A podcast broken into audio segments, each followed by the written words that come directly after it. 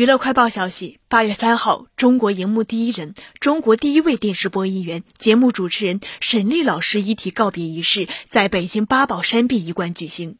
倪萍、朱军、朱迅、敬一丹、刘纯燕、李瑞英、张泽群、张泉灵等现身告别仪式。沈丽老师因病于七月二十八号在北京逝世，享年八十七岁。追悼会的现场播放着沈丽老师生前的珍贵片段，此外还有她和赵忠祥的合影。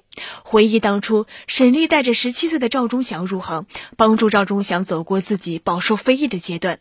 每次提起沈丽老师，赵忠祥心中都是充满了感激和崇拜。